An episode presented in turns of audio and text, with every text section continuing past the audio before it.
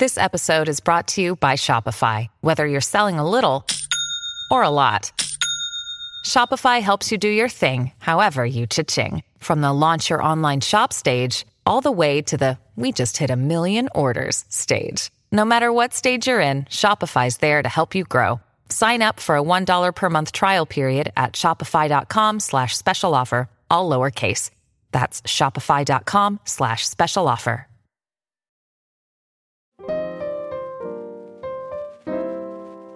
Saludos amigas y amigas, soy Armando. Antes de continuar quiero agradecerles a todos y todas las que están inscritas en Patreon. Es súper importante, les agradezco un montón. En, lamentablemente perdimos un poco de audiencia cuando yo me fui a cambiar de casa y el podcast quedó como, como abajo. Entonces, no hay muchos Patreon en este momento, creo que son como 25 solamente. Entonces veamos si podemos subir ese número para poder hacer este podcast lo mejor que pueda llegar a ser me encantaría dedicarle tiempo completo a hacer podcast y hacer videos y viajar para hacer eh, para mostrarles lugares curiosos, qué sé yo. Pero por ahora es lo que hay y eh, les agradezco si se dan una vuelta. Va a haber un episodio exclusivo en Patreon esta semana. No es exclusivo para Patreon, pero si van a patreon.com slash peor caso van a poder eh, escucharlo. Hablamos más de eso al final de este episodio. En Patreon van a encontrar varias recompensas, como por ejemplo stickers de peor caso que puedes poner en tu laptop, o en tu bicicleta, o en tu casco, o donde tú quieras pegarlo. Hay marcadores de libros también. Eh, y el, van a poder, eh, tienen acceso a contenido adicional que hay. De repente grabamos un, pod, podcast, pod, postcast, eh, el afterpod que le llamamos, o también de repente grabamos antes también cosas cosas que conversamos entre nosotros, pero son como entretenidas y, la idea es que si están en Patreon se sientan como parte de este proyecto. Así que siempre estamos publicando contenido adicional y el, el nivel máximo incluso pueden elegir un tema, como es el ejemplo de este tema en particular de ahora. El tema de hoy fue sugerido por un guardián de los mitos que se llama Rubén N. Así que él usó su scroll mágico y seleccionó el tema del anticristo especialmente para el episodio 166. Porque Rubén no tiene fe de que vamos a llegar al 666. Algún día vamos a llegar. Y si llegamos a ese, a ese número, vamos a republicar este mismo episodio para aprovecharlo de nuevo. Así que bueno, los dejo, espero que disfruten este episodio y se den una vueltita ahí por patreon.com slash peor caso. Muchas gracias. Bienvenido y bienvenida al episodio número 166 de Peor Caso. En este episodio, el anticristo y el fin del mundo. Hablándote desde los lugares más infernales de Alabama, soy Armando Loyola, tu anfitrión del único podcast que entretiene, educa y perturba al mismo tiempo. Junto a mí esta semana está Christopher Kovacevic. Mira, Armando, te escribí una carta. Espero que no la malinterpreten de aquí a 2000 años. ¿La leo ahora o la leo en 2000 años? Él ahora, pero espero que la gente no la ah, malinterprete en 2000 años. Claro, claro. Y también tenemos a Carolina Calderón. Ah, ojo con eso. Ya pronto no voy a ser Carolina Calderón. Pero ah, estoy hablando desde el fin del mundo. O como dijo Ricardo Montaner, desde el último lugar del mundo. Ya, hablemos del fin del mundo. Eh, yo en la semana pasada puse un aviso en el, en el Instagram poniendo que el fin del mundo era hoy, lunes. Vamos a tirar esto el lunes, estamos grabando el domingo, pero mañana.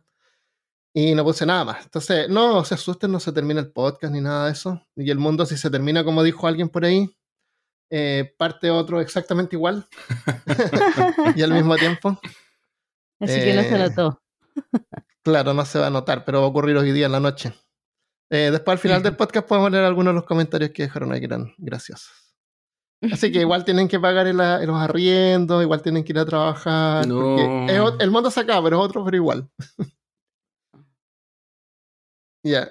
El fin del mundo, la gente, la gente desde siempre estaba anunciando el fin del mundo. La, la, primera, el primer recuento, el primer registro que existe que se conoce del anuncio del fin del mundo es del año 70 es de una secta, secta judía llamada Esenia de Acetas, que vieron el levantamiento eh, judío contra los romanos en el año 66 a 70 en Judea como la batalla final que provocaría la llegada del Mesías, el fin del mundo. Porque si saben, los judíos no creen que Jesús es el Mesías, Ellos todavía están esperando al Mesías. Entonces, eh, pero no, no ha llegado el Mesías para ellos. Incluso se acuñaron monedas declarando la eh, redención de Israel. Entonces una pregunta, ¿los judíos así como que ya por, por llevarse bien con el resto viven en el año 2022 ahora, o no? Ah, no, no viven en el año 2022. Ellos o sea, pero así como que ellos dicen, sí, estamos en el 2022.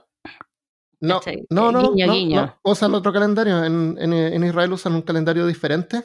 No, pero ponte un judío que. Si fuera así, pues usan el calendario, sí. Por eso es como, sí, 2022. Mm. Claro. Y yo digo antes de Cristo y después de Cristo, aunque no crean Cristo, da lo mismo. Es, la, que se usa. Es la Pero ellos usan otro calendario, calendario judío. Mira tú, no tenía. En el episodio anterior parece que lo mencioné y dije que debe ser un dolor de cabeza ser programador en, en Israel. Imagínate, pues, crear documentos y programas que tienen que funcionar de forma internacional, con fechas que tienen que coincidir. Oh, debe ser lo peor. Yo me acuerdo cuando programaba tener que lidiar con, lo, con esta cuestión del cambio de horario por el verano y el invierno, ya era una pesadilla. Imagínate tener que manipular dos calendarios. Oh es que tal, tal, vez para esas cosas más universales programan en, como en la fecha universal. En el, en el, gregoriano nomás. Claro. Y punto. yo creo, deberían hacer eso. Yo creo que sí. Tal vez lo otro es más como tradición. Es que es como es tradición y es como, es como, yo creo que los obligas, es como que es oficial también. Chipo. Te tienen que, de repente viene un viejo y quiero hacer un, quiero depositar mis 10 millones de dólares que tengo aquí en mi bolsillo. Es como el sistema internacional también, pues. También. Perdón. claro, el, gregoriano es un sistema internacional. Sí. En las escuelas de ciencias de Estados Unidos enseñan sistema internacional. Entonces, para los científicos de Estados Unidos no es drama saber lo que es un centímetro, un metro, pero igual tienen que tener ese otro concepto de, de mierda que todavía no lo pues, entiendo. en Los japoneses, los chinos también tienen otros calendarios. Y también, hay varios calendarios. los juegos, la PlayStation no hace dos calendarios. No. Un solo calendario. Ah, el tiempo relativo, ¿qué tanto? bueno, 300 años más tarde, un sacerdote francés anunció que el fin del mundo sería ese mismo año. El 6 de abril de, de 793, un monje cristiano, frente a una multitud, profetizó que la segunda llegada de Cristo y el fin del mundo ocurriría esa misma tarde. Por el año 1995, Viernes Santo, coincidió con la Anunciación, eh, y esto por mucho tiempo se creía que era un evento que iba a traer el fin de, que iba a traer el anticristo y el fin de los tiempos. El Viernes Santo para los cristianos se observa la crucifixión de Jesús y ocurre el último viernes antes de primavera, en el hemisferio norte. La anunciación es supuestamente cuando el arcángel Gabriel visitó a María para decirle que estaba embarazada con Jesús. Y eso se celebra el 25 de marzo cada año. Y a veces pasa que coincide con Viernes Santo. Y la siguiente vez que va a ocurrir ese fenómeno va a ser en el, en el año 2127. Lamentablemente nosotros vamos a estar, ojalá enterrados, ojalá completos enterrados. es, lo, mejor que podemos desear eh, en ese año. Yo me voy a, voy a hacer como en Futurama, cuando ponen la cabeza y sigue ah, sigue viendo la pura cabeza. A lo mejor vamos a alcanzar a, transferirnos a una simulación. lo, van a, lo, van a, subir a Señor de los Anillos, el juego del 2005, pero el del 2005. Así que no te va a poder mover mucho, la animación es como bien limitada. Debe ser un 2 píxeles por, el lado. ¿Te imaginas? Hay, un, hay una serie en Netflix que se llama Afterlife, que eh, cuando tú te mueres, te suben a una. Tu conciencia sube a un. Hola, Como a un mundo virtual. Y tiene, tiene como. Hay gente como que es tu soporte. La gente trabaja en eso. Y es chistoso porque hay como niveles de. de, como que dependiendo de planes. claro, dependiendo de cuál es tu plan, es como la cantidad de datos que podéis tener, así como claro. Hay gente que tiene como el plan de un giga y como que hacen dos cosas y se quedan congelados hasta que va el mes de nuevo. Claro. Y viven como en otro lado, así como en un... De la vida. Hola, oh, A mí me gusta ese, ese viejo que es súper rico y, y, come solamente animales en extinción. Sí. y, todos los episodios está si le traen animal en extinción. Y después llega el tipo en uno y le dice así que ya no quedan más animales en extinción. Así que no, el tipo se molesta, no sabe qué va a comer ahora. Ese era súper super rico. Ese loco se supone que está involucrado en la muerte del otro, ¿o no? Ah. No, no, no, él lo ayudaba después. Y, no, y, lo chistoso es que el, el, como que tu plan también es como que ya quiere una bebida y como que te cobran por eso. el agua es gratis, pero si quieres bebida, claro. como minibar. Sí, es horrible, es horrendo. ¡Ay, qué terrible! Si es que EA hiciera la, el, el, metaverso para subir a la gente difunta, sería como así. O, o Blizzard, que hace esto con el Diablo Inmoral. que cobra un montón. Pésimo juego. Qué mal eh. juego, loco. ¿Verdad? Es, muy malo ese juego. el, juego. no es bueno, el juego no es malo, pero está envuelto en una microtransacción. Es que a ti no te gusta el diablo. Es que... Pero es el problema. Pero como diablo, como juego de diablo, no es, no, es, no es peor que el 3. Ahora, si tú tienes el 3 en tu Nintendo Switch, no veo por qué jugar eso. Pero por ejemplo, yo, yo jugué el, ese Diablo Immortal hasta como el nivel 36. Ya, pasaste la campaña. Era muy fome, Pero terminaste la campaña. Llegué como a la penúltima parte de la campaña. Me están no que era Diablo Immortal. Se llama Immortal, pero le dicen Immoral. Eso yo entendí, yo pensé, ¿por qué, ¿por qué será ah, inmoral? que la weá es, como en un prostíbulo y es una weá así como extraña de esos videos. No, ya para el Diablo 2 sacaron todo eso. en el Diablo 1 habían cruces y gente torturada, siendo torturada. Sí, en el 2 no había nada. al cristianismo, después sacaron todas las cruces, le pusieron un símbolo extraño, y reemplazaron todo eso y sacaron. Pero si Queda un poquito de sangre. El diablo es una invención del cristianismo. ¿Por qué sacan todas esas cuestiones? Porque no era el diablo del cristianismo. Coincide el ah. nombre, pero no es. Claro, otro diablo. Mm. Es su propia historia. Sí, yo dejo para mí son todos chinos, para mí son todos chinos. bueno, entonces eso va a pasar en el año 2127, así que apuesto que para ese tiempo ya la gente, aunque ande en autos voladores, seguramente van a estar igual diciendo que es el fin del mundo. Pero es como una cosa, entreten una entretención. Pero hay problemas que cada vez que alguien que dice que es el fin del mundo, nos falta el que se lo tome en serio y se pone a vender sus propiedades y a gastarse sus ahorros y, y quedan en la ruina. Eh, así que sí es el fin del mundo para ellos en ese sentido. y así ha ocurrido de la antigüedad con varios monjes y sacerdotes avergonzados porque el fin del mundo nunca ocurre cuando, cuando creen. Pero la gente se pone histérica y sabemos que eso es problemático porque, eh, ah, además, van y compran todo el papel higiénico. Sí. Eh, cometas también tienen, tienden a ser como un mal augurio. En la antigüedad el Halley, el cometa Halley, varias veces hacía que la gente, la gente decía, creía la gente que era el fin del, era la marca del fin del mundo. El cometa Halley pasa cada 75 años. En en el, en el 1910 el Halley pasó y pasó como un poquito más cerca de la Tierra que lo normal. Entonces la gente moderna de ese tiempo, de 1910, pensó de que eh, estaba contenta porque lo iba a poder ver más de cerca, ¿no es cierto? Pero algunos científicos anunciaron que la cola del cometa contenía un gas mortal llamado cianogen y podría mezclarse con la atmósfera terrestre y iba a matar a todos. Y como la gente era moderna, la gente se puso a comprar un montón de cosas para prepararse, se acabó el papel higiénico. Pero, pero habían algunos ítems. claro, máscaras, máscaras de gas se acabaron, pero también habían hecho productos diseñados para protegerse, como paraguas para protegerse de los cometas, aire embotellado, o sea, botellas con aire adentro, y pastillas anticometa. ¿Por qué no? Algunos se escondieron en cuevas y un grupo de gente de Oklahoma incluso se trataron de se trataron de sacrificar a una virgen para garantizar su protección. es el fin del mundo, por Christopher. Porque cuando todo falla, hay, que, volver a los clásicos. Mira, ya, va el mundo. No funcionaron, ¿por qué no tratamos de sacrificar un virgen esta vez? Claro. Antes no funcionó. ¿Qué es lo que hay que hacer? Hay que sacrificar a un virgen. Bueno. Veamos. Es una excelente idea para tener un cometa.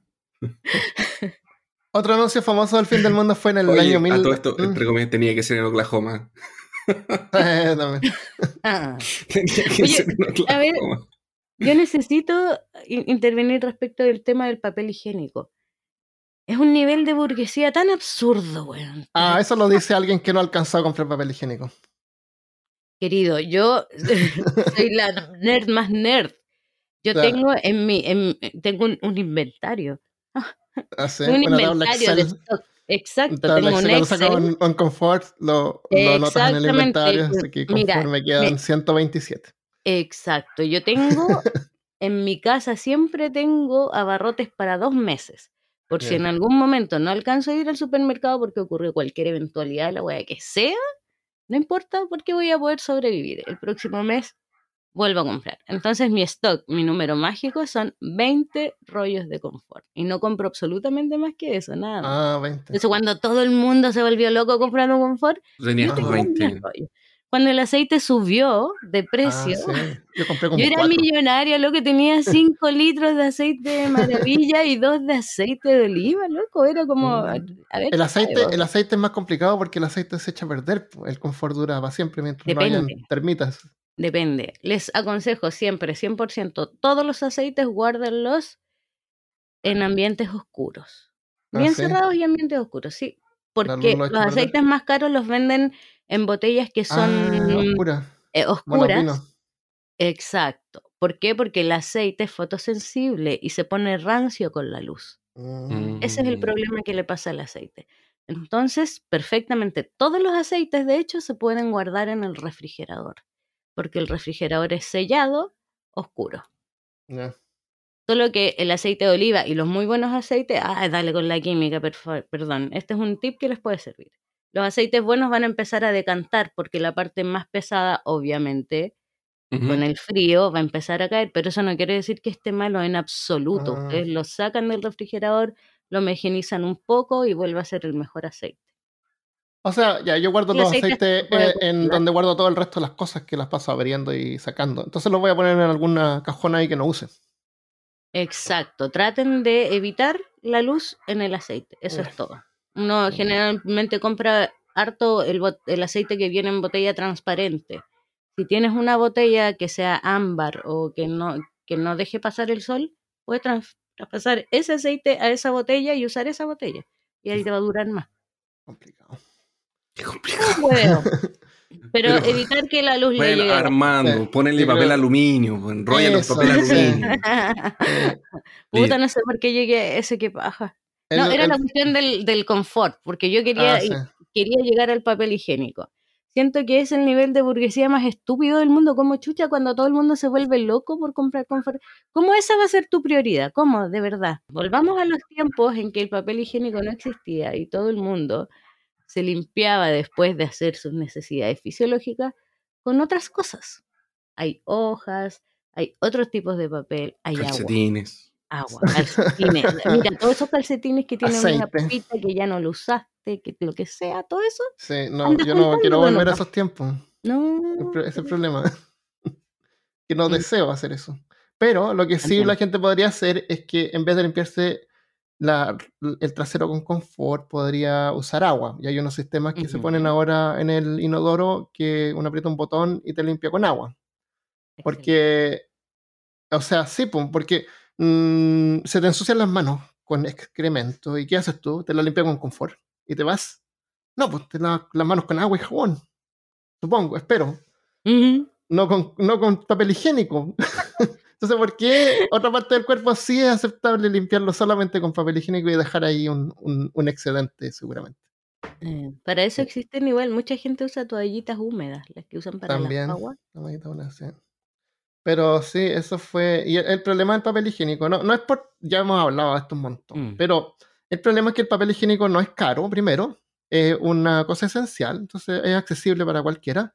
Y lo otro es que es muy grande, es muy voluminoso, entonces es súper fácil de que él limpie el pasillo completo de papel higiénico, porque es muy, son muy grandes los paquetes, por lo menos acá. Entonces no es como un tarrito, ¿cachai? Y hay un pasillo lleno de mm. tarritos. Entonces ahí tení 5.000 tarritos. Pero el papel higiénico, ¿cuántos papel higiénico hay? 50 bolsas. Y se por eso, por eso se me acaba como que se acaba más rápido, claro. Eso creo yo. Un nivel de percepción. Mm, no lo había considerado de esa manera. Mm. Entonces, bueno, el otro anuncio famoso del fin del mundo pasó en el año 1997 cuando un grupo llamado Haven's Gates, un culto de ovnis o relacionado con ovnis o New Age, no sé cómo se llama ese tipo de culto, culto New Age, anunciaron que la raza humana pronto sería reciclada por los mismos seres extraterrestres que la habían creado. Y para escapar de su destino, los cultistas cometieron suicidio masivo, Así sus almas serían liberadas y podrían abordar una nave espacial que estaba pasando oculta en la cola de otro cometa del Hale-Bopp. Entonces venían otros extraterrestres que los iban a salvar a ellos, les dijeron, tienen que matarse y así sus almas van a poder abordar esta nave y nos vamos a ir al, al futuro y más allá. ¿es, ¿Es ese el que tiene las grabaciones de audio o no? No, las grabaciones de audio son, es otro. Es otro, ¿verdad? Es más terrorífico. Esto es como New Age y todas buenas, sí, fueron. No, lo otro era, era porque. No, lo otro fue peor. Eh, eh, no me acuerdo el nombre, pero. Yo tampoco. Lo otro fue peor porque era. Ellos se estaban matando porque el gobierno iba a ir y los iba a, a, atrapar, iba a deshacer su culto, su grupo. Entonces ellos estaban ah, luchando contra el con un asedio, es verdad. Claro, estaban en un asedio. Entonces, en forma desesperada, dijeron que nosotros vamos a abandonar este mundo y esta es la, la mayor forma de, de, de como que luchar contra el sistema, contra el gobierno. Y entre esa grabación se escuchaban niños llorando. Era horrible. Y después empezaron a tomarse las pastillas y, los, niños lloraban y después se dejaban de llorar. Oh, se escuchaba, ¡ay, qué terrible! Eso sí que es perturbador escucharlo. Em, no me acuerdo el nombre, pero después lo podemos compartir eso. E, eso es súper... Acá hablamos cosas así como media graciosas. Cosas terribles, ah. pero, pero no tan tristes. De repente se nos pasa la mano, pero eso es triste, es súper triste. Es mal. Oye, el, e, ese caso de 1997 creo que tengo recuerdos de haberlo visto en las noticias, de que mucha gente eh, como que hicieron suicidio masivo. En tu mm. CRT. Se fueron al, al, espacio, viste. Se fueron al espacio. Perrito. Ay, perdón. Manolo. Ya, y por último está el 21 de diciembre del 2012, fecha en que el calendario maya anunciaba el apocalipsis. Eh, se estima que un 10% de la población se lo toma en serio, pero resultó ser un malentendido con la traducción del calendario. Parece Mira tú. Mira, un malentendido. Parece que era porque, porque se acababa ahí y era porque como que lo hicieron, cuando lo hicieron, cuando lo hicieron eh, no pensaron que iba a durar tanto, entonces como que para qué, para qué íbamos a hacerlo tan grande, porque había que hacerlo cada vez más grande a lo mejor. Lo actualizamos después. Esta piedra se está poniendo muy pesada. O a lo mejor era más grande y se le rompió un pedazo, ya lo achicamos. O, el que lo estaba haciendo dijo así, oye, qué flojera, pero si está, falta mucho. Después claro, para que. Claro, se, se, cansaron de tallar. Es algo así como lo que pasó para el año 2000, que también se iba a terminar el mundo, pero el mundo moderno. Sí. Porque eh, claro, porque la, eh, por los 60 y 70, cuando los ingenieros hicieron los primeros computadores para ahorrar memoria, para los que no saben, la memoria era cara, entonces los programadores representaron el año con dos dígitos. Entonces pasó que para cuando iba a pasar del 1999 al año 2000, el año iba a cambiar de 99 a 0, lo que significa que las computadoras iban a creer que era 1900 de nuevo. Y supuestamente podría haber causado un apocalipsis informático, haciendo que la gente perder todos sus depósitos o computadoras lanzando cohetes nucleares, qué sé yo. Entonces alcanzaron a parchar todos los programas y no pasó nada. Parece que. Y estaban todos súper atentos de lo que, iba a pasar. Yo pasé el año 2000 en una. En, en, en una. Ay, ¿Cómo se llaman estas cosas que van rápido? ¿Roller coaster? Una montaña rusa. una montaña rusa, va hacia arriba una montaña rusa. Menos mal que el año nuevo. computador no falta. Justo el año nuevo. El momento. El 00 estaba en una montaña rusa. ¿Te imaginas yo hubiera colapsado? Habría sido como esa Pero no había computadores, eso de ahí ya no, en ese tiempo no tenía computadores. No, pues la montaña rusa tiran, tiran solamente y la gracia es que toda la caída es libre. No, no, no hay computadores. Los frenos son eléctricos en todo caso. Ya, pero déjame pensar que estaba en una montaña rusa y dio justo el Y2K y cuando llegaste y aterrizaste al final, llegaste a 1900. Imagínate. Una, una historia de terror. Yo me acuerdo que yo tenía terror de que mi computador se echara a perder. Y ¿Ah, ¿Lo pagaste? Con, sí, con, con, nuestro amigo Ignacio Telles eh, ah. devolvimos el, el, reloj. El reloj la fecha del computador la cambiamos para 98. Ah, por si acaso va a tener un año más. ah, tomaste acciones. Sí, tomamos acciones, devolvimos el calendario dos años. Ahí oh. después nos dimos cuenta de que no iba a pasar, cuando vimos que no había pasado nada y el computador del resto no se había echado a perder, ahí No, tú primero, tú primero, dije. wow, se dieron un año más. Mm. Nacho. Bueno, no pasó nada. Parece que se cortó la luz en una parte, como en Londres, no sé, en una parte, por un ratito. Entonces, en total, hay registros de unas 150 predicciones del fin del mundo cualquiera puede decir que es el fin del mundo, pero estas son predicciones que la gente, que algunos han creído que es verdad. 12 son atribuidas a un sacerdote llamado Harold Camping, ah, que pueden buscar, yo lo busqué en internet, es un viejito ahora. Y, y el punto, este punto es como más divertido ver cuáles son sus excusas, más que saber cuál es su siguiente predicción, porque se pasa que, que, es mal cálculo, que no calcularon bien, que son, parece que este es el que dijo que, era, que había sido un juicio espiritual que había habido una ascensión, pero era el espíritu solamente. Y, o que son pruebas de Dios que nos pone para que nos preparemos. Es como el. O tal vez es como el viejito del Día de la Bestia, que descubrió el fin del mundo cuando iba a aparecer, cuando iban a ser el anticristo y lo detuvo, pero nadie se dio cuenta que lo había tenido. Entonces, ¿Cuál es el Día de la Bestia? Una película española. Parece me suena, ¿sí? Sí. Ah, y, buena. ¿Y lo detiene? Lo voy a anotar y, lo detienen y, y nadie se da cuenta. Entonces, como que. como que nadie se da cuenta que tuvieron el, anticristo. o quién sabe cuántas veces han detenido el fin del mundo. Exactamente, tal vez ese viejito lo ha detenido muchas veces. Entonces no... Acá en Chile pasó. ¿Sí? Sí, pues. Antares de la Luz. El de la secta. ¿Ustedes saben de ese, de ese tema, no? En unos años, en mil, no sé, 2000, bla, bla, bla, digamos, hace unos cinco años atrás más o menos en Coyihuay, al interior de la quinta región, bien al interior, cordillera, se armó una secta. Y el líder de esa secta se hacía llamar Antares de la Luz. Y obviamente, como líder de secta, se follaba, perdón, bendecía a todas las mujeres de la secta con su semilla. Ah, Pero hubo una que la semilla empezó a crecer y en un viaje de ayahuasca él dijo, ese bebé que está ahí es el anticristo. Oh. Así que cuando nació, hicieron un ritual y lo quemaron vivo, el bebé. Ah, y lo enterraron. Ahora me acordé. Qué hola. Sí. la mansa noticia. Así que Antares de la Luz nos salvó del anticristo. Qué bueno. wow. No sé qué tan bueno, pero Igual lo pillaron ya, ya lo pillaron. Pero Obviamente. Mm. El... pero lo pillaron. Ah, ah, ah. Entonces, em, escatología se llama el estudio del fin del mundo. La escatología cristiana se identifica por los siguientes momentos, la muerte, el juicio, el cielo y el infierno. Es considerada una doctrina que estudia todas las cosas que sucedieron antes y después del juicio final. Lo que es lo mismo eh, digamos, el fin de la especie humana y el fin del planeta. El término apocalipsis está relacionado con la destrucción de nuestro mundo, aunque originalmente significaba la revelación de los misterios divinos. Pero el libro de revelaciones, el último libro del Nuevo Testamento de la Biblia cristiana, se llama, la gente lo llama Apocalipsis. No sé, corrígeme Christopher, pero parece que no dice Apocalipsis en ninguna parte. O dice Apocalipsis, parece que dice Apocalipsis. Eh, no me acuerdo, yo sé que en inglés se llama Revelations. Revelación, el libro de las revelaciones, como su nombre. En el.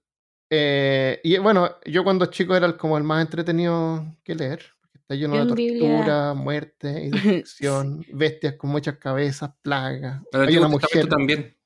Hay una mujer con un tatuaje en la frente que dice Babilonia la Grande, la madre de las rameras y de las abominaciones de la tierra. De haber tenido la tremenda frente. Sí. Sí, el, eh, el, principio también entretenido. En la Biblia evangélica dice Apocalipsis. Yo crecí canuta.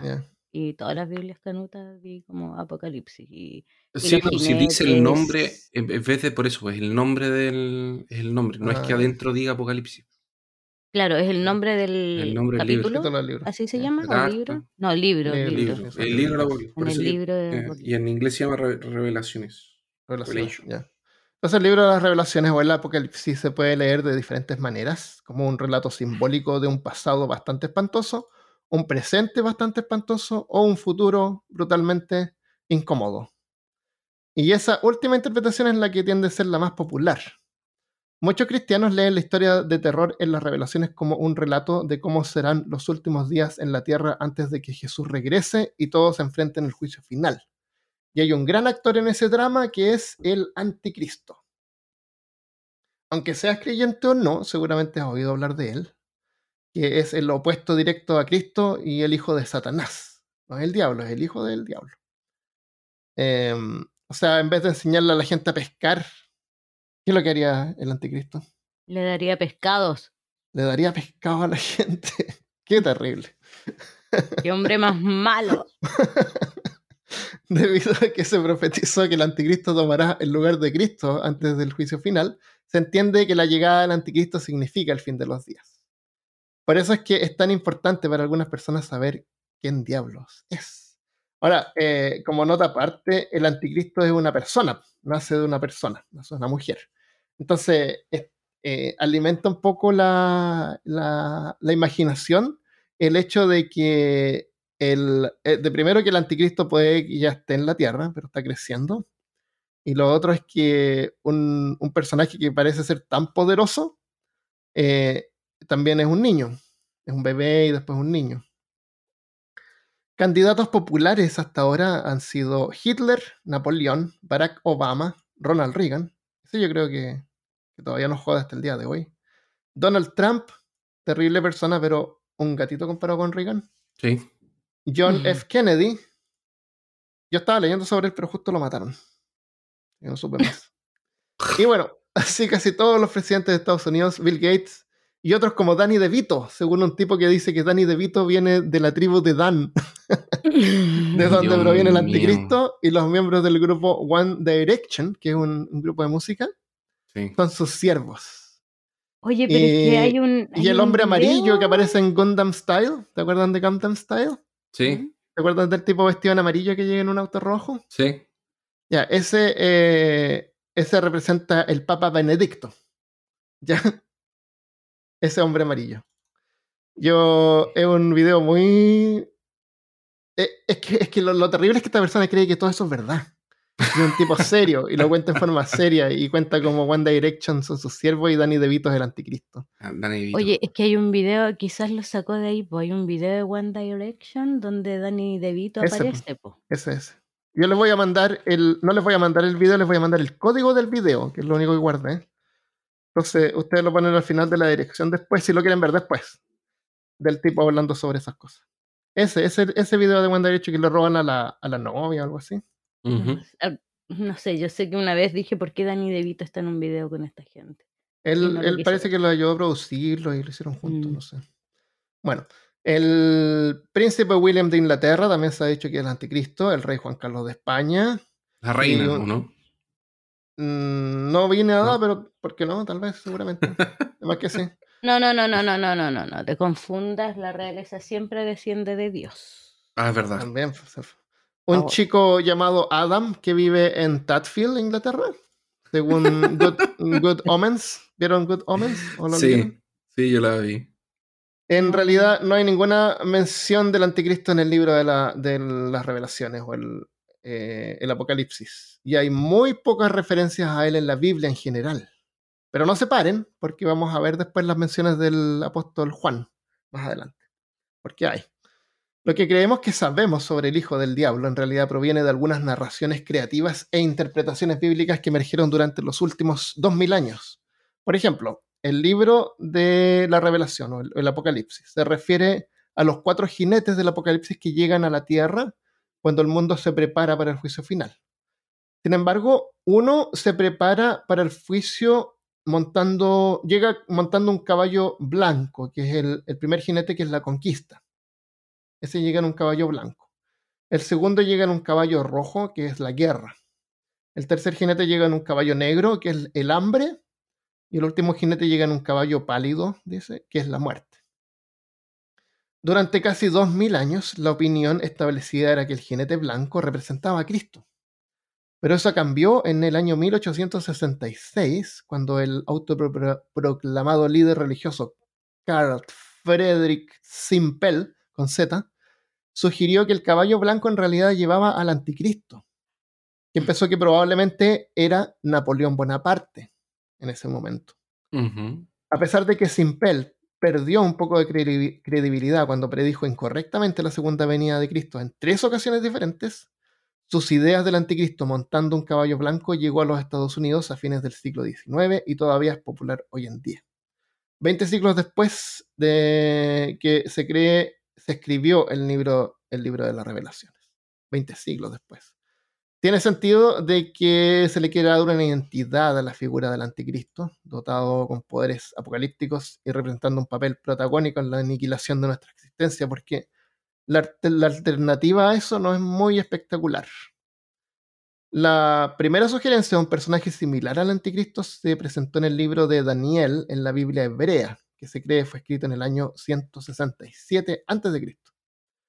En ese libro habla de un poderoso opresor que negaría el dios hebreo y perseguiría a los judíos.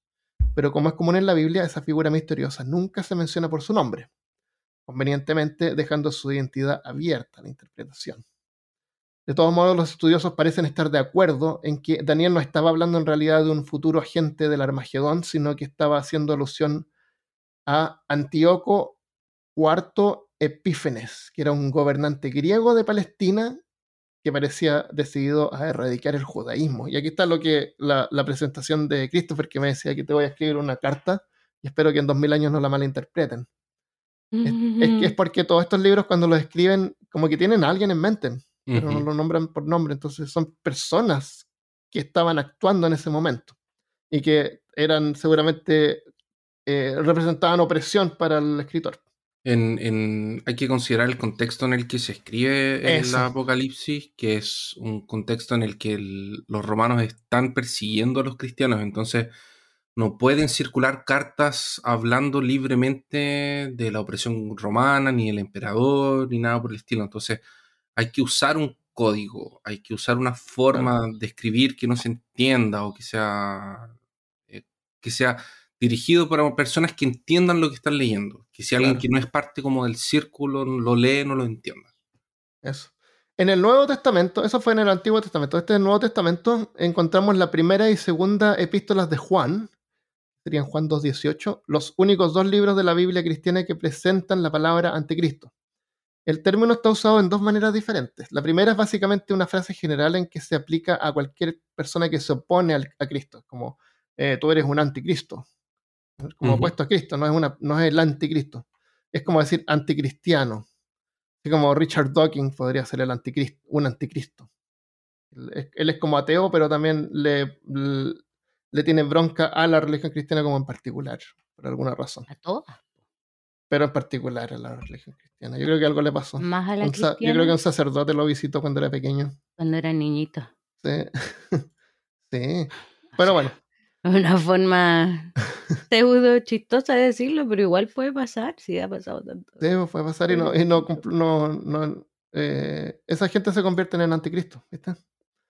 Eh, mientras que la segunda se, acerca un poco más al significado que la mayoría asocian con la palabra anticristo hoy en día, como un gran destructor que un día vendrá a la tierra y nos va a dar con el látigo.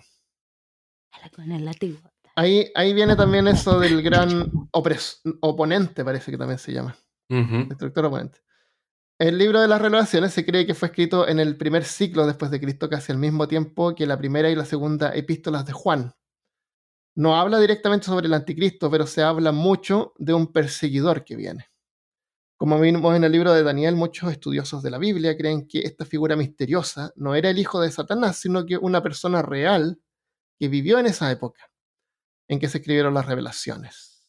Y en el caso del libro de las revelaciones o el Apocalipsis es Nerón, el emperador de Roma que pirateaba los CD. Eso. Nerón estaba casi a la par con Calígula, pero aparentemente era aún más perverso. Se rumorea que usaba cristianos como antorchas humanas para iluminar su jardín durante la noche. Era pirómano todo el rato. Sabemos ah, que y sabemos que el cuerpo puede arder ocho horas, así que es ideal para cubrir eh, la noche. Ya, entonces, en el libro de las revelaciones, Juan se, eh, lo vamos a llamar en el libro del Apocalipsis, Juan se refiere al oscuro enemigo como la bestia del abismo y la bestia del mar. Eh, son dos criaturas y la segunda de estas criaturas es la que nos da otro sello del anticristo que es el número de la bestia, el 666. Que curiosamente no es una cifra aleatoria ni necesita tener nada que ver con un futuro anticristo. El libro de las revelaciones fue escrito originalmente en griego antiguo y hebreo, idiomas con sistemas numéricos basados en letras. Esto significa que las letras de cualquier palabra en estos idiomas pueden sumar para generar un valor numérico como en la numerología. El número de la línea de la bestia en las revelaciones está escrito en hebreo y resulta que el valor numérico de las palabras Nero César o Nerón César en hebreo suman, adivinen, 666. Eh, voy a hacer una pausa acá porque yo he visto eso, yo sabía eso y he visto que le, como que cada, cada letra tú le asignas un número y después tú sumas esos números. ¿ya? Y, llega a este término. ¿Cómo, cómo supuestamente la gente que, que, sabe de qué están hablando eh, reconoce esto como que está hablando de Nerón? O, es así como que como que les gustaba esta cosa de la numerología, entonces todos los, los nombres de los famosos ya los llamaban en vez de por su nombre, le llamaban por un número, y Nerón era el 666, y sabían todos que el 666 era Nerón, pero si sabían todos también se contradice con el hecho de que no es tan críptica la información, no es tan oculta. ¿Qué crees tú? Yo lo que sabía era que en... Lo que, lo que yo sé es que eh, Dios se representa con el número de 777. Que es el. el ¿Sale eso en la Biblia? Sí, está en, en el Antiguo Testamento, me parece. Entonces el 666 es como la versión.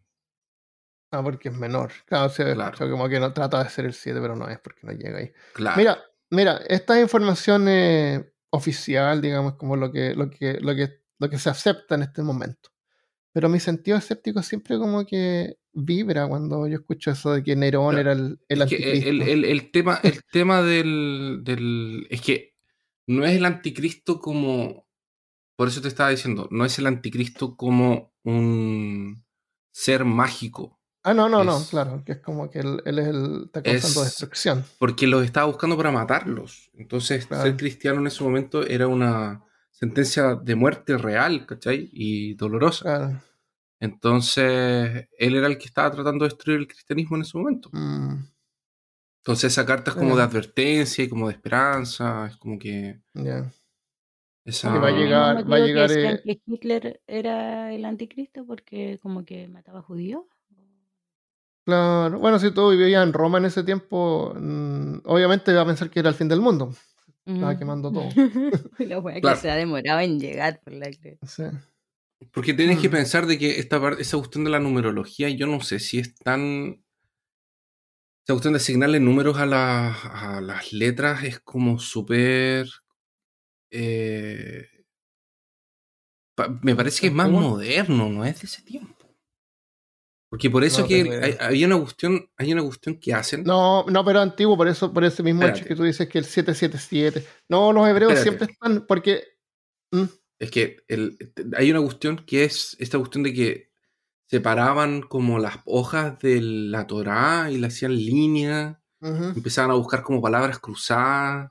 Si te acordáis de eso. Eso es como, como vías de confirmación, esto. Empezar a buscar números y cosas relacionadas con las palabras y encuentran que Nerón César combina con 666. Sesgo de confirmación. Sesgo de confirmación, claro. Eso es lo que me da la impresión que, está ocurriendo. vías igual está bien, pero vías es el término más entendible en inglés. Ah, ya, seco, seco, seco, seco, Ya. Por eso, por lo que dice Christopher, que lo buscan por todas partes hasta que encuentran algo que calza con lo que ellos creen. Sí. Que confirma lo que yo, su hipótesis, claro. Mm. Bueno, entonces escribir en código tiene sentido para la persona que escribió el libro de las revelaciones que se llama Juan. Eh, por, por, lo que dice Cristo, porque lo estaban siendo perseguidos y que no podían, no iban a lograr publicar eso y que circulara libremente si es que no ocultaban el mensaje. En vez de eso, hizo una historia así como de terror que los romanos deben haber encontrado que estaba como medio loco. Sí. Pero lo dejaron circular igual. Entonces, aunque hay debate en qué Juan, en qué Juan se trataba, tradicionalmente se creía que el autor era Juan, el apóstol, el apóstol de, Cristo, escritor del Evangelio de Juan y uno de los discípulos originales. Pero estudiosos cristianos notaron que habían grandes diferencias en el estilo, la perspectiva religiosa y la fluidez del lenguaje entre el Evangelio de Juan y el libro de las revelaciones.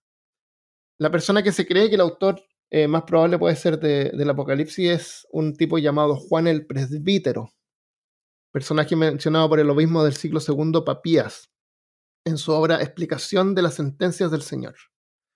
Eh, Juan el Presbítero eh, fue desterrado por las autoridades romanas a la isla griega de Patmos, mientras que Juan el apóstol parece que se llamaba Juan el Anciano, Christopher. Es que presbítero y anciano es lo mismo. Es lo mismo, ya. Bueno, cualquiera que llegaba a ser viejo ahí, yo creo que te decían el anciano. había poca gente que lograba hacer, eh, llegar a la ancianidad. El, lugar donde escribió el libro de las revelaciones, que lo habría escrito en la isla griega de Patmos, durante una época de opresión romana. parece que estaba en prisión, sí, estaba prisionero. Estaba prisionero y curioso. En el año 70 después de Cristo, 60.000 soldados romanos invadieron Jerusalén para aplastar una revuelta judía armada antes de incendiar el gran templo y dejar a la ciudad en ruinas. El, Ustedes conocen el Muro de los Lamentos. Todos los judíos alguna vez en su vida van a Jerusalén y van a tocar el Muro de los Lamentos y, rezan ahí. Eh. A lamentarse. Yo pensé que ese.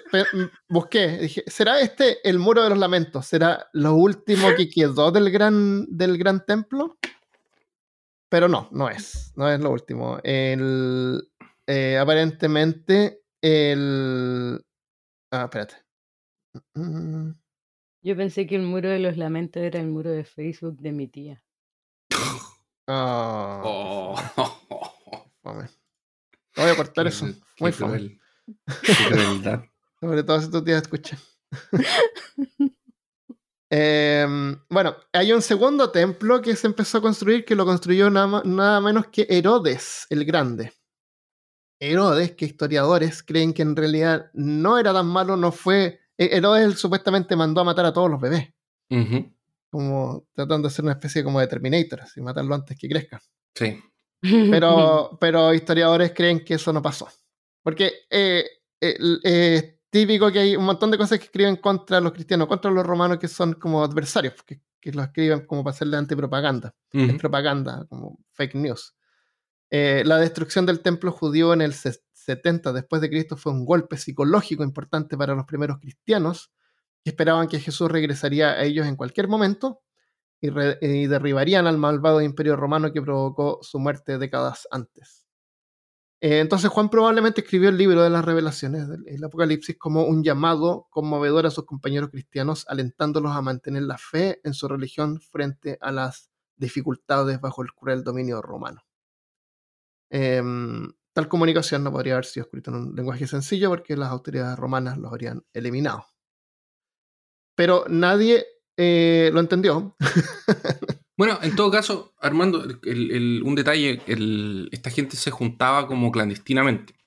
le ponían un pescadito afuera en la puerta. Y, se juntaban y eh, cuando eran cuando eran como descubiertos, eran iban a la prisión y los que, no ciudadanos, los que no eran ciudadanos romanos no tenían derecho a juicio. Entonces pasaban inmediatamente por la ley marcial. Eh, entonces era un tema así como que no importa medio que... Porque, y ahora, y lo otro es que las cartas, por ejemplo, las cartas o los libros de Apocalipsis, por ejemplo, la carta de, revelaciones, eh, la gente tenía que copiarla. Entonces por eso hay muchas copias y hay ah. divergencias en la... no era una carta que... Porque esa esa, carta probablemente era específicamente para un lugar. Ya, no había Donde la gente lo agarra, lo lee y se lo pasa a, otra, a otro grupo o hacen copias y se van pasando o copian pedazos y se van pasando oh. y así la cuestión se va distribuyendo.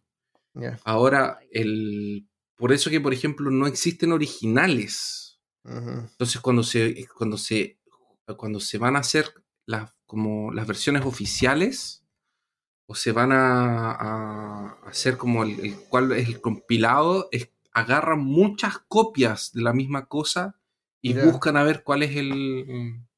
por eso, que hay, por eso que hay, exactamente, por eso que hay diferencias de palabras, hay diferencias de, de, extensiones. De hecho, hay eh, documentos así con e, ese tipo de cartas o ese tipo de, pedazos de evangelios, de cartas, de lo que sea. Todo el Nuevo Testamento es así, es a pedazos. Entonces lo tienen que ir recopilando y tienen que ir estudiando, haciendo comparaciones y así van armando los libros que, hay. Estoy Entonces, ¿Mm? segurísima que un día un loco estaba escribiendo una parte para pasárselo al Juanito, al amigo, al vecino que iba a venir la otra semana, entonces va a poder pasarlo al otro pueblo. y aprovecho de ponerle su cosecha porque dijo, esta weá está media fome. Voy a sacar esta parte y voy a poner que la otra vez me robaron, yo tenía cinco caballos y me robaron uno. Quedaron cuatro caballos. ¿Qué significa? Y, uno era blanco, otro era negro, otro era pálido. Claro, esa es la wea. Y ahí empezó a ponerle y el otro dijo, oh, mira la media historia que le pasó y así fue. De hecho, hay pedazos que atrás, por ejemplo, hay papiros que atrás tienen una, no sé, pues tiene una parte de la cartejuana adelante y atrás es una lista de supermercado. Hay como eh, dos peces, un litro de aceite, eh, dos litros de leche. 20 bolsas de confort. Claro. Papel higiénico. porque, porque era el fin del mundo. Claro. Por supuesto, 20. Y es para cada mes. Ah, entonces, eh, por eso es que si nosotros vemos este libro ahora, se pierde el contexto. Es como una, una historia de terror nomás y con un montón de cosas raras. Em, y los que vinieron después tomaron toda la sangre y truenos del libro del Apocalipsis y, y la charla de algún misterioso perseguidor como una advertencia sobre el fin del mundo y el individuo que lo traería, el anticristo. Y aquí es donde la historia del anticristo se empieza a poner más creativa. Alrededor del año 954 parece que la reina Gerberga de Sajonia. Qué hermoso nombre, Gerberga. Perdón. y volví al 1995 y me ríe de un chiste que era que ya no, en este siglo no va, pero no, va. no fui la única. Bueno, la reina Gerberga. ¿Qué te ríe la reina Gerberga? Se puso tan ansiosa por el estado del mundo que comenzó a preocuparse un poco de que los últimos días podrían estar ya a la vuelta de la esquina. Pero la información de la Biblia no era suficiente, así que le pidió a un monje llamado Atzo de Monsieur Odeer más información sobre el anticristo. Y Atzo accedió con una carta a la reina que se, conoce como el Libelus de Anticristi, o pequeño libro sobre el anticristo. En él, el monje combinó sus propias ideas con comentarios de varios escritores religiosos que habían estado activos durante los 80 a entre los 800 a 900 años que habían pasado desde los primeros cristianos, eh, le dieron que le habían dado los, últimos toques finales al Nuevo Testamento. O sea, Atzo va y crea un libro. Es como, oye, no dije al principio que este episodio fue pedido por un, un guardián de los mitos en Patreon. No. Es como que me encargó hacer un episodio del anticristo. Entonces yo voy y hago este episodio del anticristo. Si tal cual la reina Gerberga fue y le pidió a Atzo que le hiciera un libro sobre el anticristo. Y el Valle investiga todo lo que puede saber sobre eso. El pequeño libro fue un éxito durante la Edad Media y se convirtió en el texto de preferencia medieval para cualquiera que quisiera conocer más detalles sobre el juicio final. Según el monje Atzo, el anticristo era una persona literal, esencialmente sería el opuesto de Cristo en todos los sentidos. Decía que Jesús nació de una virgen a través de la Inmaculada Concepción, por lo tanto el anticristo nacería de una prostituta a través de la concepción de algún espíritu terrible, así como un demonio. Como un súcubo. Pero no necesariamente el diablo, sino que un espíritu terrible. El padre de Cristo era un hombre, eh, estamos hablando de Pedro, del padre terrestre, por lo que el padre del anticristo probablemente sería un demonio. Cristo nació en Belén, así que el anticristo nacería en Babilonia. Supongo que era la ciudad más grande en ese tiempo, así como decir... No, eran los malos. Ah, eran los malos. Como decir, nació, nació en, Rusia. No, Babilonia eran como los, los malos. y así sucesivamente. Eventualmente el anticristo iría a Jerusalén acumulando seguidores masivos gracias a algunos milagros impresionantes y algunas resurrecciones de muertos por aquí y por allá. Y, pero también perseguiría a los cristianos horriblemente durante tres y medio años. Eh, que esa información que sacó del Apocalipsis 13.5, donde dice que va a gobernar durante tres años y medio, 40 y no sé cuántas semanas antes de ser eventualmente derrotado por el Cristo recién regresado o el Arcángel, Miguel, en caso de que Cristo esté ocupado. no, especifica ni siquiera que Cristo va a venir. Puede ser también el Arcángel Miguel. Alguien va a venir. Va a mandar a alguien. Va a mandar, claro. Pero, va a ser con los grosos, no va a ser uno de los. No va a ser no, no, no, un arcángel. Va a venir un arcángel. Y con nombre. Claro. Es que el Miguel es el más bacán, según yo. Yo no cacho mucho, ¿eh? o sea, yo no soy Christopher. Pero como canuta, de crianza canuta, algo, y me estudié en un liceo católico, y para mí el arcángel Miguel es el que la lleva. Ah, sí, es la mano derecha de, de pedazo de, espada, pedazo, nada le, nada le gana a la espada del arcángel. Sí, una espada de fuego. Bueno, él va a venir. Eh, no podía ser otro. Un hombre que no estuvo de acuerdo con la historia, con esta historia, fue un monje del siglo XII llamado Joaquín de Fior. En, en, lugar de un futuro anticristo, Joaquín sugirió una línea de tiempo de anticristos pasados y futuros que termina con el anticristo final llamado Gog. ¿Qué? que dije algo gracioso, no, Es que me imaginé el loco haciendo como una línea de anticristo, así como, bueno, este es el anticristo 1, este es el 2, este es el 3, pero la forma final es como que el primer ah. anticristo dijo, esta no es mi forma final todavía. Claro. Claro, es como decir así ya, sí, Nerón fue uno de los anticristos. Efectivamente. Y Hitler también es un anticristo. Pero el anticristo final se llama Gog.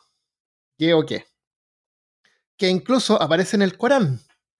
Y pueden, si quieren eh, informarse más sobre esto, porque es interesante, pero eh, no, no me expandí en ese sentido, pero pueden buscar sobre Gog y Magog. Saber, en el libro del Anticristo de Gog, eh, como por ejemplo en el, libro del Anticristo y Gog y Magog de Mohamed Ali. Él escribió un libro sobre eso. Por favor, ¿El boxeador? Necesito por favor que me digas ahora ¿Mm? Magog. Magog. ¿Quién era? así como a rasgos generales. Son dos deidades, no sé, no sé. lo busqué y puse esto nomás. Si quieren saber más, tienen que ir a escuchar eso. Es la mierda. ¿Por qué? Tengo una tía que se llama Magog. Ya. Y nunca supimos por qué se llamaba Magog. Oh, alguien le tendió una, una broma, parece. una mala broma. Por el granjero Magot del Señor de los Anillos. No, no, no, no. Mira, en mi familia todos tienen nombres cristianos. De nuevo. ¿Tu tía, un nombre de mujer, se llama Magog? Se llama Magog. Tengo una tía que se llama Axa Dalila. Mi mamá se llama Rubenita, por el pueblo de los Rubenitas. Tengo otra tía que se llama Basti, que es la del Muro de los Lamentos. Wow. Entonces le pusieron Christopher debe reconocer la mayoría de esos nombres, quizás, porque muchos son cristianos, bíblicos. Onda, se supone que mi abuela abría la Biblia, encontraba un nombre y ponía ese nombre. A lo mejor abrió el Corán, entonces. bueno, busca después Resulta que y mi tía Magog, mi tía Magog es especial. Que mi tía Magog no era hija de mi abuelo. ¡Uh! Oh. ese es un secreto que salió hace muy poco a la luz. A lo mejor es el anticristo. Y empezó la tía, es la más pesa de todas. Magog. A lo mejor la dicen fue de Marky. Y Magog, así. Y mucha gente ah. pensaba que se llama Margot. No, es Magog. M-A-G-O-G. Entonces ahí viene de Gog y Magog. Mm. Mi abuela, weón, tenía tanto. Ya, busca después Magog y Magog. Ahí voy a buscar ya, gracias. Eh, es. Um, mm, mm, ok. Entonces, y así comenzó la tradición de sospechar que cualquier líder que no te gustaba era el anticristo. Los candidatos incluyeron al emperador Sacro Imperio Romano, el, emperadores del Sacro Imperio Romano, Frederick II, el Papa Juan, Juan XXII y posteriormente el zar ruso Pedro el Grande. En el siglo XVI, el hombre que catalizó la formación de la Iglesia protestante, Martín Lutero, popularizó una versión más general de que el anticristo no era una persona, sino que un cuerpo colectivo de maldad. Martín Lutero a mí me gusta porque como que pone todo bien como en contexto, así como que lo, moderniza todo y le pone a la gente, oye, paren de pensar que es como un monstruo que va a aparecer. Eh, un papa en particular, por ejemplo, no era el anticristo. El anticristo era en realidad el liderazgo de la iglesia católica para Lutero. Ese era el anticristo. Hoy en día ambos enfoques siguen siendo populares. Por un lado, el anticristo es una persona en particular que generalmente ya está en nuestra presencia, sin importar si estás escuchando esto ahora, en el 2022 o en el año 3022, y, y está, tramando, está tramando planes.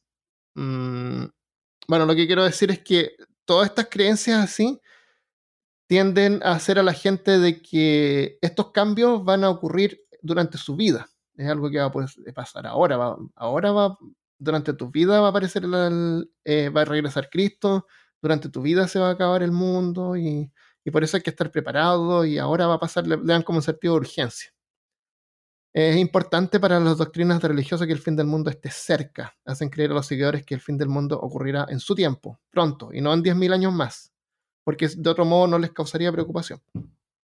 Por otro lado, el anticristo es un mal sin rostro, una especie de organización secreta que planea marcar a todos en el planeta con el signo de la bestia antes de gobernar la Tierra de cualquier manera.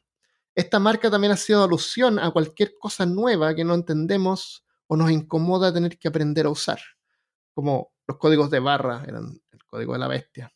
Tan, tan, tan. Cuentas de Facebook o tal vez gorros rojos por ahí. Podría ser. En resumen, parece que el anticristo puede ser prácticamente lo que sea, lo que tú quieras que sea, y simboliza que traerá el fin del tiempo. Basado en esto, diría yo que los políticos comprados por corporaciones que ignoran el cambio climático, que cruelmente nos afecta a los países, no afecta a los países más ricos, sino que a los más pobres. Por eso es que no les importa. Bueno, ahí me puse político, pero no tiene que ver con el anticristo. Pero eso puede ser los anticristos también. Son los anticristos. Claro, no le importa porque tienen como 80 años, 90 años, se van a morir de todos modos, así que ¿qué le importa lo que pase después? Pero tienen hijos igual. Eso es lo que yo no entiendo. No, porque el, cambio climático afecta, no afecta a los ricos. Los ricos van, los ricos no, ni siquiera sufren invierno, se van a sus casas de verano en otro, en el otro hemisferio. No, eso es verdad. En Europa no, no, sufren nada. Y, y el cambio climático afecta a los países más pobres generalmente tristemente. De hecho, hay islas en las Maldivas que van a desaparecer. ¿De las Malvinas? De las Maldivas. Ah, Maldivas. Las Maldivas en el sudeste asiático hay islas que ya están por desaparecer y la gente está migrando a islas eh, como que se ah. están repartiendo. Pero, afecta a la gente pobre, la gente rica esto no le, no le afecta en ningún caso. Es da lo mismo. Eh, así que eso es del anticristo. Eh, eso, ese es el anticristo. ¿Quién es el anticristo? ¿Quieres agregar alguna cosa? Ya, pero si tuviéramos que jugar así, a ser como esos adivinadores o los que siempre le han puesto un nombre al anticristo. ¿Quién crees tú que sería el anticristo hoy en día, Armando? En, la, me, voy a, me voy a tirar así por la línea de anticristo de Martín Lutero. no, ¿quién, ¿quién, dijo eso de la idea de, los, de la línea de anticristo? El, eh, Joaquín de Joaquín de algo. Joaquín de Fior. Es el sugirió la línea de anticristo de tiempos pasados. es el del GOG. tiempo fue uno, después otro y al final termina siendo el GOG. Claro, y ahora, y ahora el GOP se llama el Great Old Party, que se llama al, el, nombre del, del, Partido Republicano de Estados Unidos se llama GOP. no, así se llama. ese es el nombre del Partido Republicano, es GOP, GOP, que se llama Great Old Party. Party. Y eh, está súper cercano. como a fiesta electrónica. y está súper cercano a GOG. ¿Viste? En vez de GOG es GOG. Una letra. Una, letra, de diferencia. y le cortáis el palito a la P y es. Yo creo que esos están más cercanos de ser los anticristos de, que nada en este momento. Mm. Mira tú. ¿Y tú, Christopher, si tuvieras que elegir un anticristo para el... Yo creo que todavía no llegó, pero creo que estamos en el fin de los tiempos. ¿El fin de los tiempos? Y yo creo que lo... Mojate el potito. No, pero es que todavía no llegó porque, mira, pasaron los cuatro, están pasando los cuatro, constantemente los cuatro jinetes del apocalipsis. Hambre, enfermedad, guerra y muerte. Y, falta la... ¿Y cuál es la conquista? Ah, conquista. Conquista de Rusia. Em, conquista. El, el, jinete de la conquista no es el primero. ¿Cómo se llama el primero? No sé. Es el jinete de la conquista, porque puede ser Rusia. Ah. no, pero el, primero no es el blanco. Sí, pues el blanco, con la conquista. Ese se supone que es Lucifer. Oh. Ese sí, pues ese decían que era. E, eso lo dijo no sé qué monje por ahí. Pero originalmente parece que era Jesucristo. Bueno, eh, entre los comentarios de las personas que dejaron en Instagram cuando puse que era el fin del mundo el próximo lunes 8 de agosto, eh, dicen, a ver, uno divertido, dice, Andrea Guitier dice, ¿estás seguro? Porque tengo que entregar un proyecto el 9 y me falta harto todavía. no, lamento informarte que tienes que terminar tu proyecto y al momento en el que estés escuchando esto, si lo escuchas el lunes, te queda un día. Sí. Apolo Solados dice, justo cuando entré un nuevo trabajo, bueno, ¿qué se le va a dar? Eh, eh, Mina Ugu4 dice, finalmente buenas noticias. no le den muy bien. Em, y, y, R. Carrasco Roja dice, pero inmediatamente empezará un mundo exactamente igual. Exactamente. eso es lo en el mismo segundo. En el mismo segundo pasa, claro, parte. Em, y Cota Shojo dice, espero que esta vez sea cierto porque empiezo las clases del, del segundo semestre este lunes y tengo cero ganas. bueno. Oye, ya que estamos hablando sobre el fin de los tiempos y el cambio climático, quiero agregar una cosita que parece que no hemos hablado, pero para, aclarar una cosa de, cómo funciona la, cuestión, es que dicen que el planeta se va a calentar en un grado o dos grados, ¿no es cierto?, en los próximos ciertos cantidad de años, o si ya se calentó un grado más.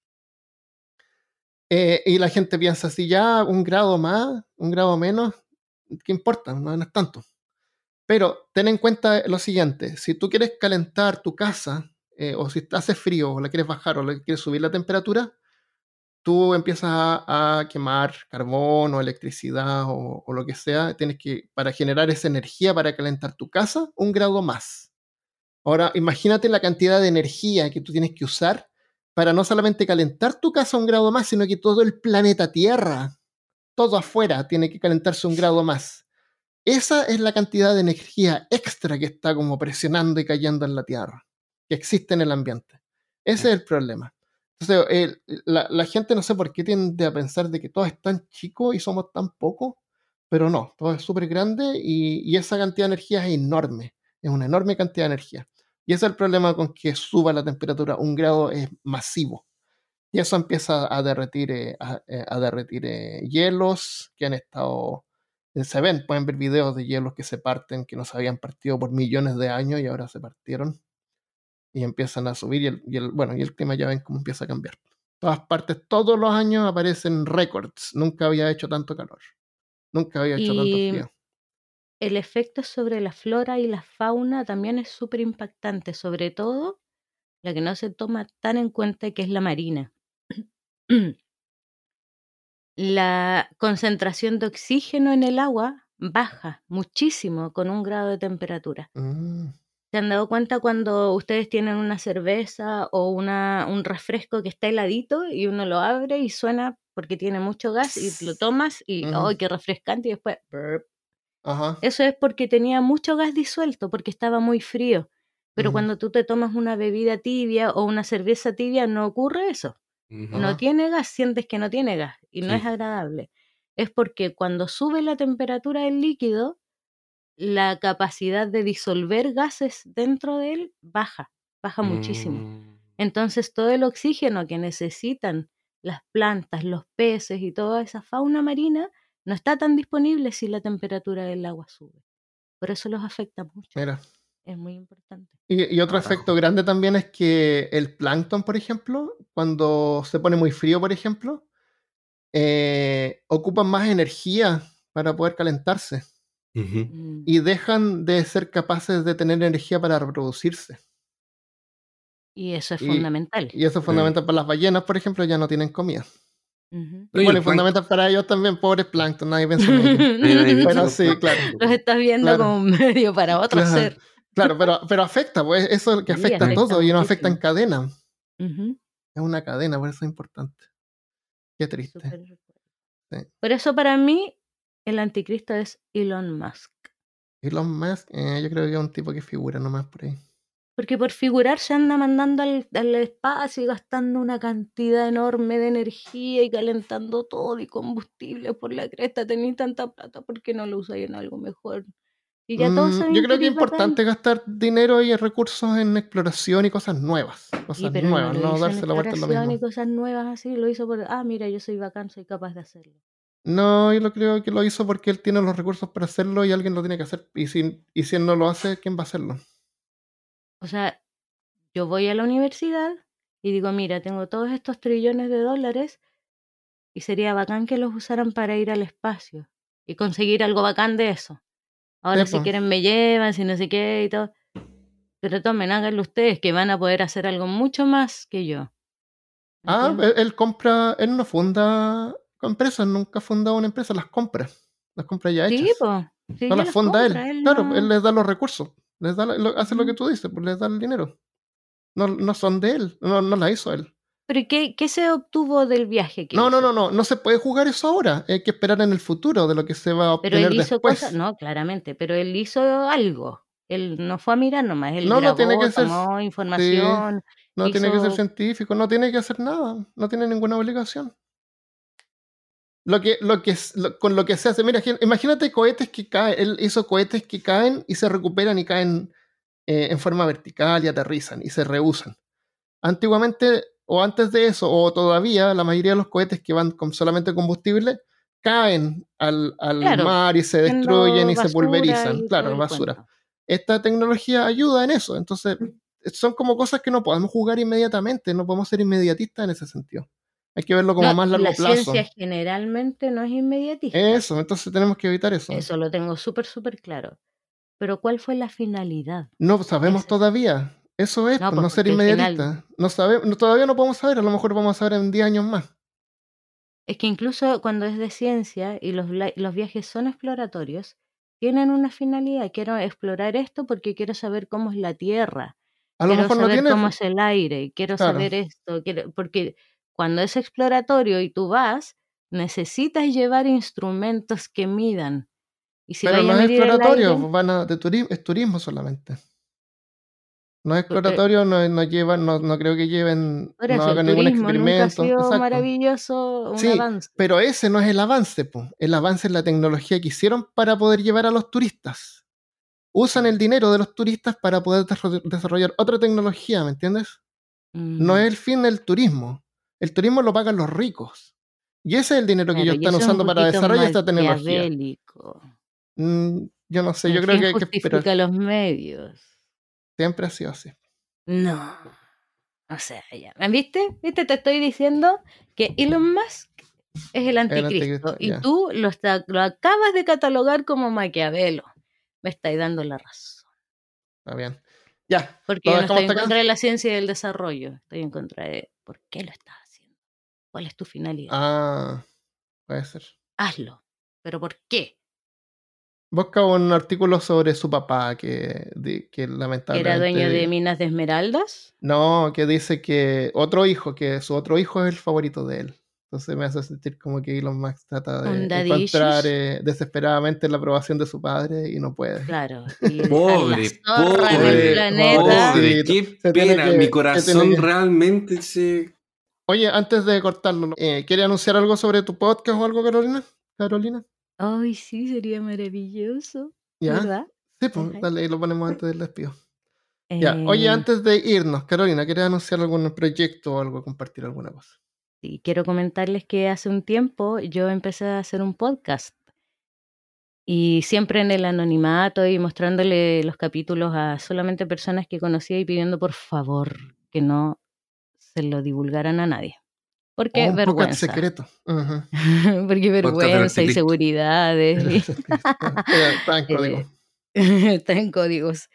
Y bueno, eh, últimamente como que, bueno, lo dejé votado dos años y eh, como que se me ocurrió que podría empezar a retomarlo. He estado tomando muchas más actividades en Instagram y me pueden ver ahí, pues soy la Rayo, es el, mi, mi usuario de Instagram, ahora es público, antes era privado.